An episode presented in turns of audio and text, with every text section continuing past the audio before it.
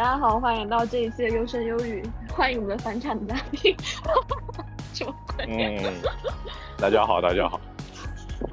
白菜拳击手，你把你刚刚不要脸的话再给我讲一遍。我说在之前那期中大的音质很好，然后他其实应该是弄错了一点，就其实跟设备无关，但跟录的人有关。很朴素的道理吧？有有什么好再说一遍的？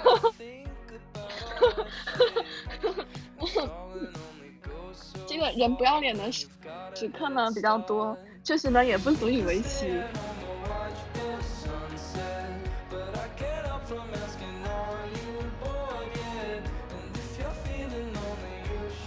你们这学期那个时长服的课为什么可以开卷考啊？怎么会有这么好的事情？不能理解，怎么会有这么好的开卷考跟不开卷考其实没有区别，就两道题，这种题有可能能够在任何地方抄啊，然后而且是材料分析题。考什么？就就选了两段那个马克思的原文，就是一个是什么费尔巴哈提纲，还有一个是德意志意识形态，然后就要你理解这两句话。然后我觉得这开卷跟闭卷没什么区别。我觉得你们老师很别致啊，就一整个就是大反转的态度。我之前一边打乒乓球一边听他上课，感觉还蛮有意思的。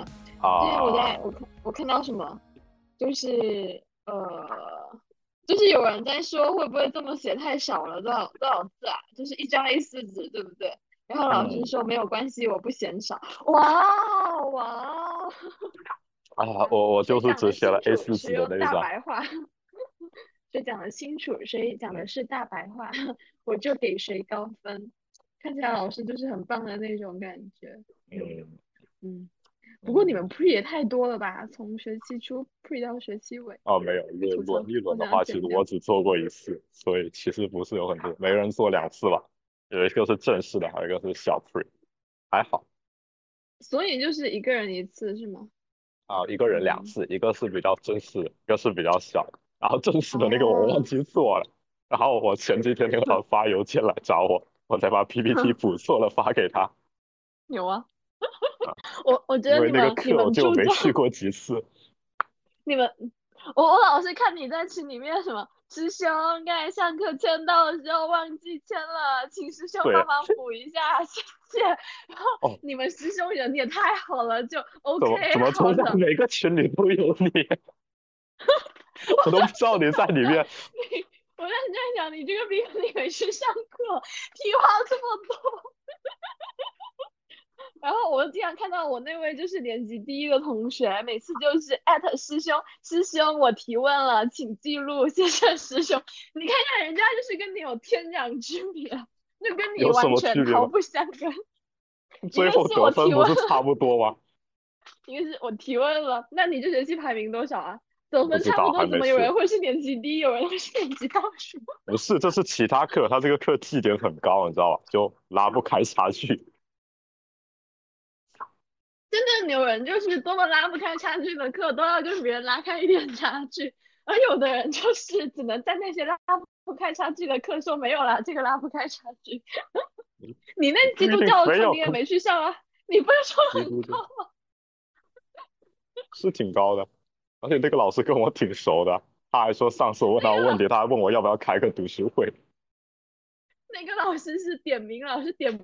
不到你，所以对你这个名字挺熟的吧？是，是因为他那个硕士答辩、硕士论文答辩的时候，他在下面当评委，然后我有正好去听，然后好像他就对我印象挺好，感觉我是个好学的学生。嗯，你不要否认你自己的功劳，我两次 听到你都不在，两次你都被点。不是，就是你要用你的时间去干一些更有意义的事情，你知道吗？就比如说那个文本。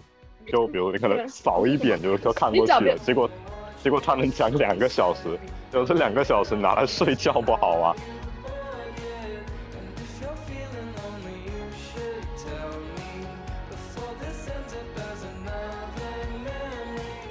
广州中山的感情态度有所变化，可以讲一讲。啊，我我对感情一直是非常的从一而终，对吧？我说的是中山大学广州校区，你在想什么？哦，你问我什么感情问题？啊，救命啊！广州校区，我都，你都让我怎么说呢？就是虽然说他课程不怎么样，是啊，不是百分之五十的课程不怎么样，然后但他读书会，是因为你午觉的睡眠质量太好，好不好？不是，不是因为我不去，所以课程质量不行，是因为课程质量不行，所以我不去，好吧？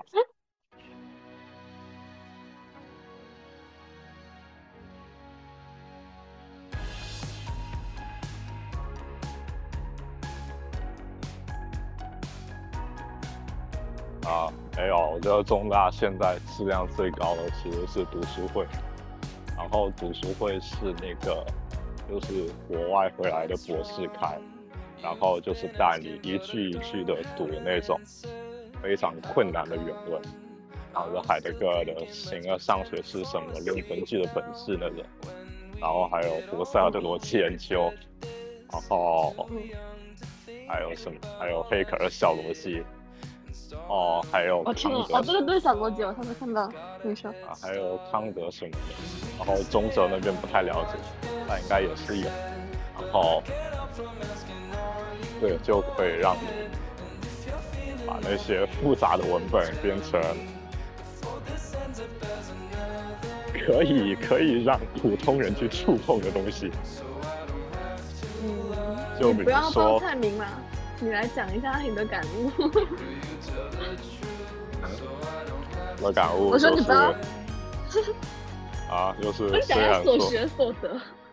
啊，就是虽然虽然说，不是，其实主要就是不准，就不开玩笑的说，就是这个学期通过那个读书会，我是真的发现，就是华人学者能够达到的高度，就是刷新了我对这方面的认知。你原来认知是什么样子？原来华人认知就是西餐服那个样子。现在呢？就华人他是有可能通古希腊语和德语，并且在专精某一个哲学家，比如说海德格尔的基础上，拥有一个整全的哲学史的视野，并且能够用一个问题来贯穿整个哲学史，这是非常。非常不容易的，我觉得。你在夸的是哪一位啊？呃，张云逸，海德格尔读书会的老师。啊，看下下学期有没有机会去试试看，蹭蹭课。你去吗？可能会去吧，下学期开学的时候会去。嗯。但那时候不知道有没有读书会，那时候研究生还没有开课。啊，有，下学期会有。下学期继续读根据的本质。是我在看。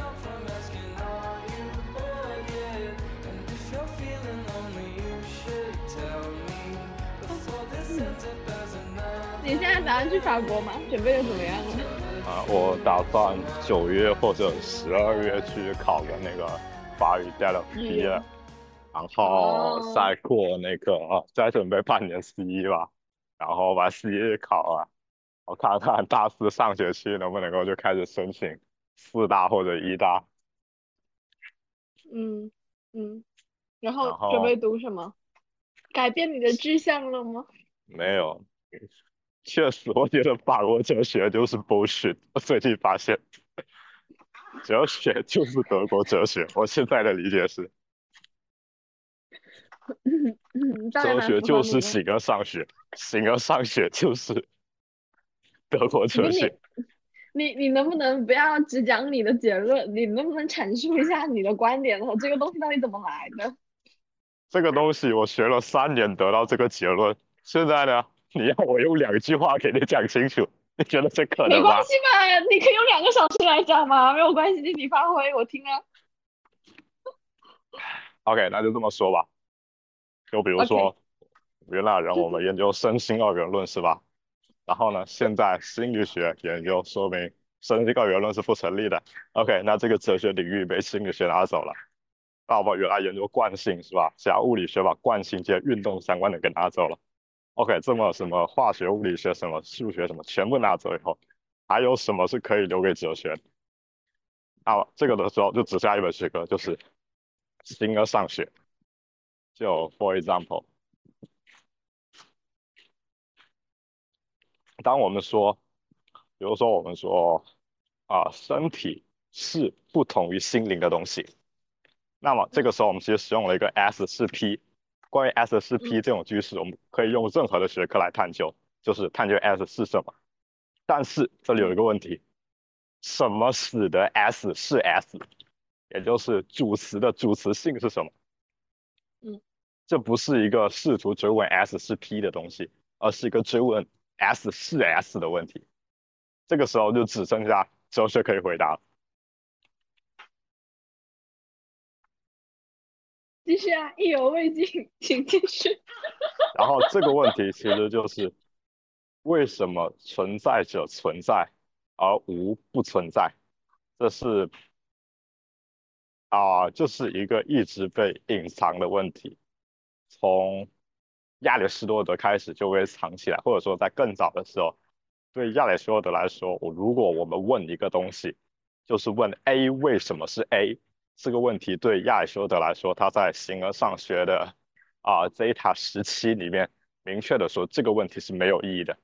于是这样的话，一个超越的形而上学就被从哲学里面排掉了，就是主词何以成为主词？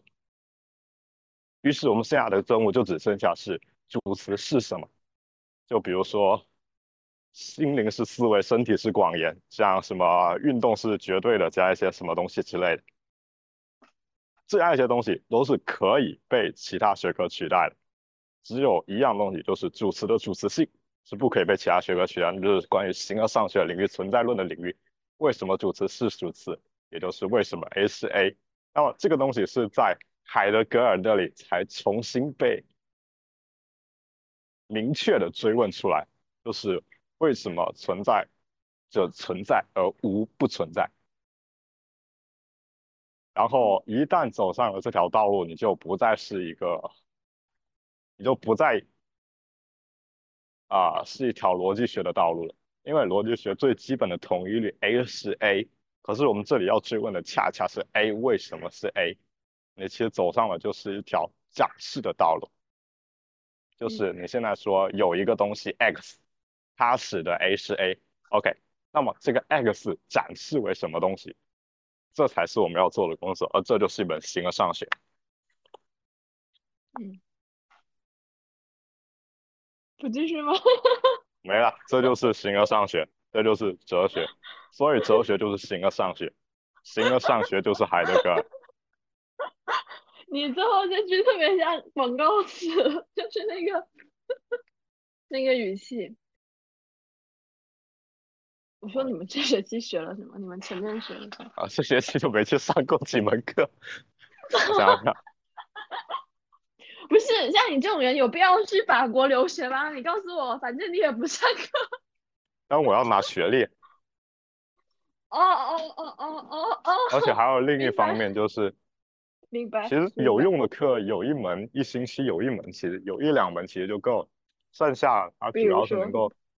指引你去阅读材料就够了，然后还有些指引你去混学分。你这样聊我就无话可说。对不起，你说，你说，我我以为我只是把你的心里话讲出来而已。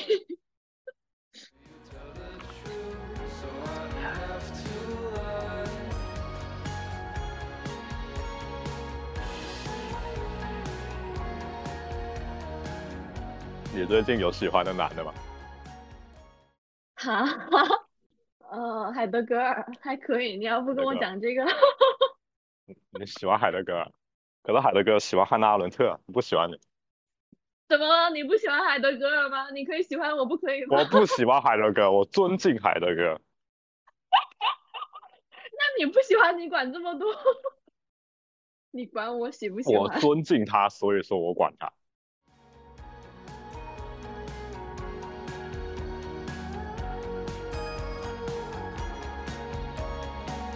们来聊什么是意识吧。啊，就是是，就是就是不是有一个长途卡车司机问题吗？就是我无法回忆起任何实际开车的情况，所以我一定是在习惯性的开车。然后他就说，意识是可以描述和描述眼前发生的东西。那有没有可能有那种没有意识的行为和状态？如果有那种无意识的知觉状态，那跟有意识的知觉状态有什么区别？那如果我们可以对所有意识都清晰把握的话，那是否存在一个自主的意识？我听不懂这几个推导是有什么逻辑关系？就首先就是你的这个，呃，就是我回忆不起我在做的某个行为，就不代表它就真的不在我的回忆里面。然后这又怎么能够说明人没有意识呢？他，我依稀记得他有一个，就是有一个什么方式去检测你的意识，然后他那个问题是 What is it like to be a bat？就是就他有一个目的，一个目的是想要挑战物理主义，然后还有一个目的是想探索什么是意识。我听说过这个论文，那我觉得，但我觉得我聊不了。但我觉得，当你试图说什么是意识的时候，你就同时在说什么不是意识。但是我们能够有一个不是意识的东西吗？任何东西都是在意识之中被把握的。所以，什么是意识？这是一个没有意义的问题，我觉得。直接直接直接取消它的意义。就对啊，我们只能描述说意识是什么，就是我你要你要定义一个东西，就等于说给一个东西划定界限。划定界限的意思就是说，在这个界限之外还有东西。那么如果说一个东西已经是全部东西，也就是说在它之外没有任何其他东西，那你就不可能为这个东西划定界限，也就是说你不可能对它下定义。这个时候你能做的就只有是描述它。我觉得推的好快哦，就是，呃，他他从那个例子好像就是说，蝙蝠跟人的习性是不太一样的，蝙蝠是晚上活动的，所以做蝙蝠好像是有经验的。然后这里这个问题就是经验是什么样的？但是因为我们做不了蝙蝠，而且就算做得了蝙蝠也无法表达，因为蝙蝠它没有办法说话。然后，然后那个意识的检测公式是。呃，就是 What is it like？然后呃是 is like something or nothing，就是是有经验体验的，或者是没有经验体验的。然后他说现象性意识，嗯，你说有经验体验的就是意识，没有经验体验的就不是意识，这是他的定义是吧？他就是它的检它的检测公式，就是它的检测公式。然后现象性。现象性意识是主体性的意识，然后还有一种意识，嗯，现象性意识应该是是可以进入的意识，好像是这样子，是吗？我不太懂。那我也没看过，我只听说过这篇论文，没看过。嗯，那这样物理主义就有，这样物理主义就有一个困境啊，就是如果你从大脑的基础去出发，那你怎么通过科学去说明？意识现象出现的可能，那如果意识是不可能的，那人们感觉到意识的这种假象到底应该怎么去处理？不是，首先是，我觉得意识这本身就是一个不可以被定义的问题啊。你这你这就是已经是把范畴错误给弄了。你就说是有两个平行的东西。一个叫做物理世界，一个叫做意识世界，这本身就是一个范畴的错。物理世界只有在意识世界里边才能够被把握。嗯，这两者不是一个苹果和香蕉一样的一个平行关系。你你觉得现象性意识？嗯，你说。一开始就错了，就是意识的意向性、意向对象和意向行为之间是共属。你你觉得现象性意识有基础特征吗？我不太理解你说的现象性意识是什么意思。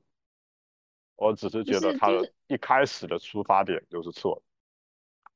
嗯，因因为在它这种定义里面，它的基础就是它的基础特征是意识的统一性，就是在任何特定的时间里面，我当下所经验的内容构成了一个统一体，然后意识它具有从一个时间到另一个时间的连续性，这些意识内容都是有相同的我所经验到的。那啊，好像貌似大脑是没有统一性的，功能区都是平行的。那即便就是说有非常强大的整合功能，你感觉到了脑皮层的运动，那你就是你你能感觉到脑皮层的运动和运动神经的活动吗？就是不能。所以我们的心灵之中到底有没有有意识和无意识的分界？是不是有一个词叫笛卡尔剧场？就是就是意识统一的那种日常概念假设。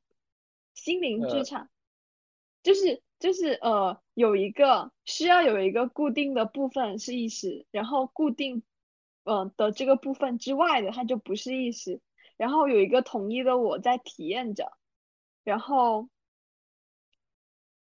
这个心灵剧场跟现代科学之间好像就构成了一种冲突，会不构成冲突啊，就比如说你说现代科学有大脑。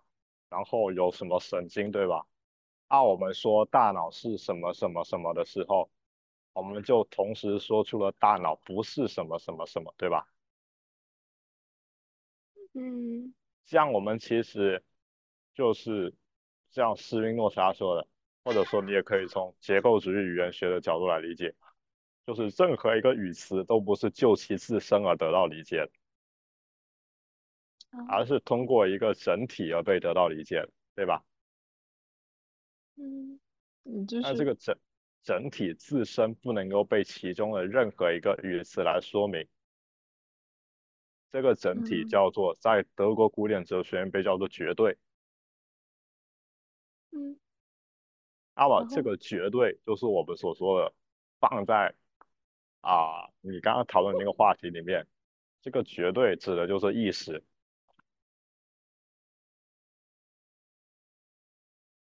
继续啊，没了，论论证结束了。也就是说，不存在一个自然科学和所谓心灵科学，所谓广言与思维之间的分野。但是，如果它放到一个具体的例子里面哈，就比如说，比如说我们去训练一只猴子，然后这只猴子它看到一个图形的时候，它就去按红色的杆，然后看到另外一个图形的时候，它就去按一个蓝色的杆。然后呢，呃，让猴子它的眼睛两个眼睛看到两个杆的时候，它的电脑，嗯，它脑电波就是它的那个皮层的脑电波会产生差别。那意识它是不是这样一种神经跳跃的差异？那我们再问，就变成了一种跳跃，它是不是一种意识？但是，但是这里面，这里面。你这里所你听我讲完吧。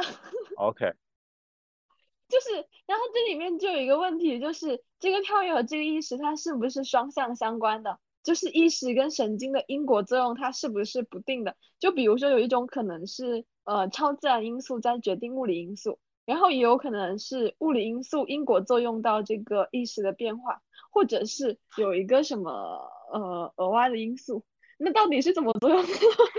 不是，我觉得你这里已经最一开始就忽略意识最本质的特征。意识最本质的特征是它的第一人称性，就是意识是我的意识。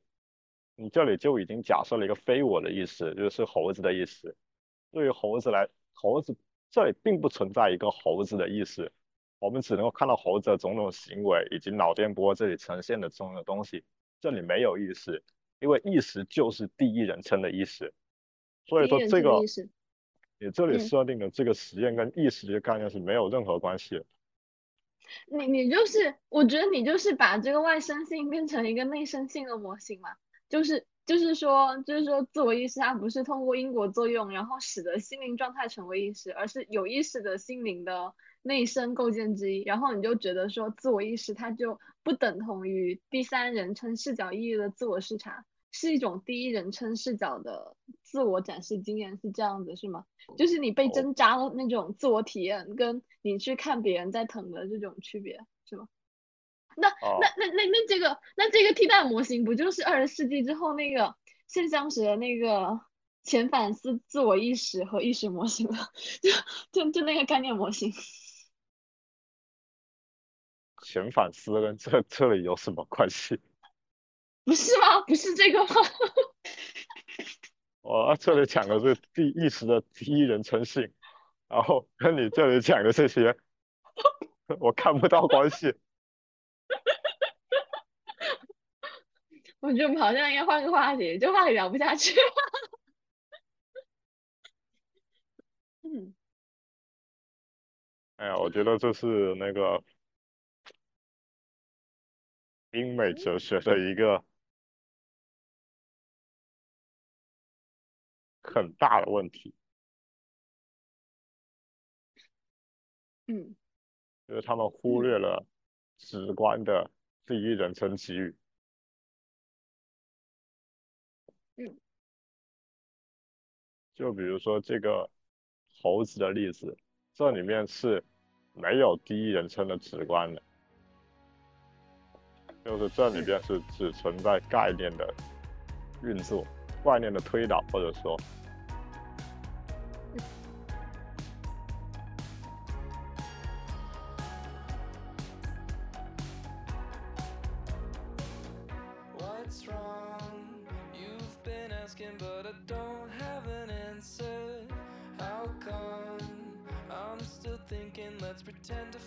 啊哦，我是在通过哲学家的性生活来对他们进行了解。什么鬼？我操！我们这个电台是有高中生的，你注意一下你的尺度。但没关系，你讲吧。没有，你不觉得维特根斯坦的哲学逻逻辑哲学论很标准的体现了一个早泄的男人所的一种哲学思维？就是这本书它的问题。最终是一门伦理学的问题，是吧？包括他的书序，罗素给他写的序也是这么写的，是吧？结果呢？我怎么觉得我要掐断你这个话题？等一下，你害这一期电台下架了。